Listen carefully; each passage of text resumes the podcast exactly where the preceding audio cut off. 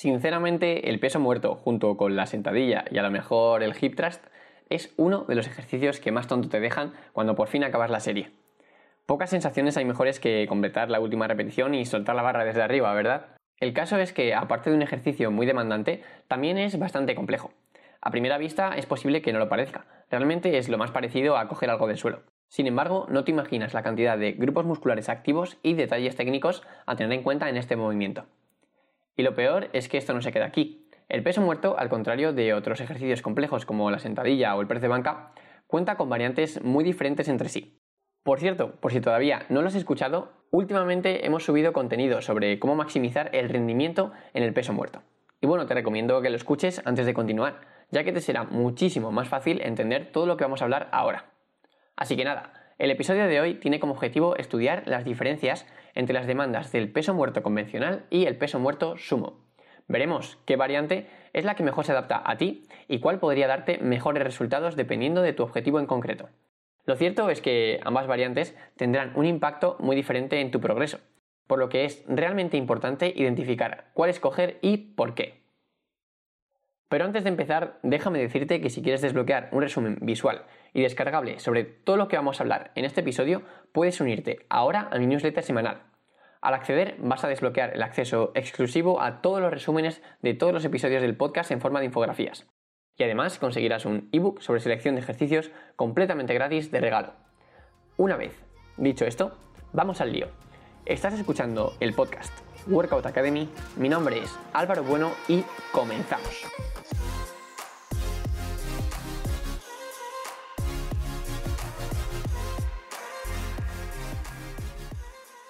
Para poder empezar a estudiar las diferencias entre el peso muerto convencional y el peso muerto sumo, es necesario conocer primero el patrón del movimiento del peso muerto. Es decir, es necesario conocer los grupos musculares involucrados y sus funciones.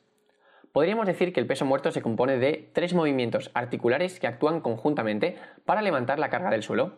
Tal y como vimos en episodios anteriores, estos movimientos son, en primer lugar, una extensión de la columna, de la cual se encargarán los erectores espinales, aunque realmente esto no es un movimiento como tal. La función de los erectores espinales es simplemente mantener la espalda recta durante el rango de recorrido. En segundo lugar, la extensión de cadera, de la cual se encargarán los músculos extensores de la cadera como los isquios y el glúteo. Por último y en tercer lugar, una extensión de la rodilla, de la cual se encargará el cuádriceps, aunque este es el movimiento articular que menos demandas nos va a producir. Es decir, nuestro cuádriceps no necesitará involucrarse tanto en el movimiento como por ejemplo los isquios, el glúteo o los erectores espinales. Y ahora que ya tenemos claro todo lo anterior, debes saber que dependiendo de qué variante de peso muerto elijamos hacer, la involucración de los grupos musculares implicados varía. Y este es justamente el factor diferenciador entre el peso muerto convencional y el peso muerto sumo. Una vez dicho esto, vamos a ir paso por paso comparando ambos ejercicios. Empecemos con las demandas de extensión de columna. Sabemos que por razones biomecánicas, cuanto más inclinado llega a estar nuestro torso a la hora de realizar el movimiento, mayores demandas tendremos de extensión de la columna. Es decir, mayor fuerza tendrán que aplicar nuestros erectores espinales para vencer la carga. De este hecho podemos sacar una conclusión, y es que normalmente en el peso muerto convencional hay mayores demandas de fuerza para los erectores espinales, justamente porque en esta variante el torso se mantiene más flexionado.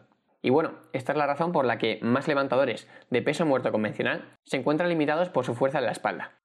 Por cierto, si no acabas de visualizar que en el peso muerto convencional el torso esté más inclinado que en el peso muerto sumo, recuerda que en los apuntes que puedes descargar en el link de las notas de este episodio dispones de imágenes de todos los datos de los que voy a estar hablando. Pasamos ahora a hablar de las diferencias en las demandas de extensión de rodilla producida por el cuádriceps en ambas variantes. En este aspecto debes saber que, como es lógico, las mayores demandas de fuerza se darán en la variante que parta con una mayor flexión de rodilla. Si consigues visualizar el peso muerto sumo y el peso muerto convencional, es bastante obvio que en el peso muerto sumo la flexión de rodilla es mucho mayor y por tanto se involucra bastante más el cuádriceps que en el convencional. Pero recuerda que realmente Tal y como te he dicho al principio, el cuádriceps no es un músculo que tenga una gran importancia en estos levantamientos. Es realmente difícil que una carencia en la fuerza de este grupo muscular limite un levantamiento de peso muerto convencional. Sin embargo, sí podría ocurrir en el peso muerto sumo, aunque para nada es lo habitual. Por último, para terminar de hablar de las diferencias en las demandas de todos los movimientos articulares, nos falta hablar de la extensión de cadera, el principal movimiento del ejercicio. Al igual que hemos explicado en el punto anterior, así de primeras sería lógico pensar que en el peso muerto sumo se tengan unas mayores demandas de fuerza de extensión de cadera, simplemente porque se parte de una posición de mayor flexión de cadera, lo que hace que el rango articular sea más largo y demandante. Sin embargo, tanto en el peso muerto sumo como en el peso muerto convencional tienen las mismas demandas de extensión de cadera. Y es que, a pesar de que, como ya te he dicho, en el peso muerto sumo se parte de una mayor flexión, también hay que tener en cuenta que en esta variante el cuádriceps ayuda mucho más al movimiento y además al tener las piernas más abiertas los aductores se activan, ayudando también al movimiento. En definitiva, lo que por un lado dificulta el hecho de partir desde una posición de mayor flexión de cadera es compensado por la ayuda de los cuádriceps y los aductores durante el rango de recorrido. Llegados a este punto seguro que ya te habrás saturado con tanta información y te sientas algo confundido. Por eso voy a hacer un pequeño resumen de todo antes de pasar a responder la pregunta de qué variante elegir en tu caso en particular. De manera muy simplificada, deberías quedarte con lo siguiente. En primer lugar, casi no hay diferencias en las demandas de extensión de cadera entre ambas variantes. En segundo lugar, las demandas de extensión de rodilla son mayores en el peso muerto sumo, aunque es muy raro que esto pueda llegar a limitarte en cualquier caso. Y ya, por último, las demandas de extensión de columna son mayores en el peso muerto convencional. Y ya pasamos a la pregunta del millón. ¿Qué variante es más apropiada para tu caso en concreto?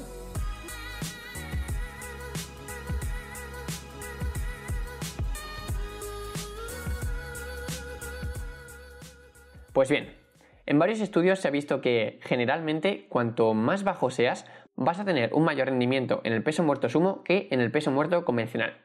Por otra parte, cuanto más alto seas, vas a tener un mejor rendimiento en el peso muerto convencional que en el sumo.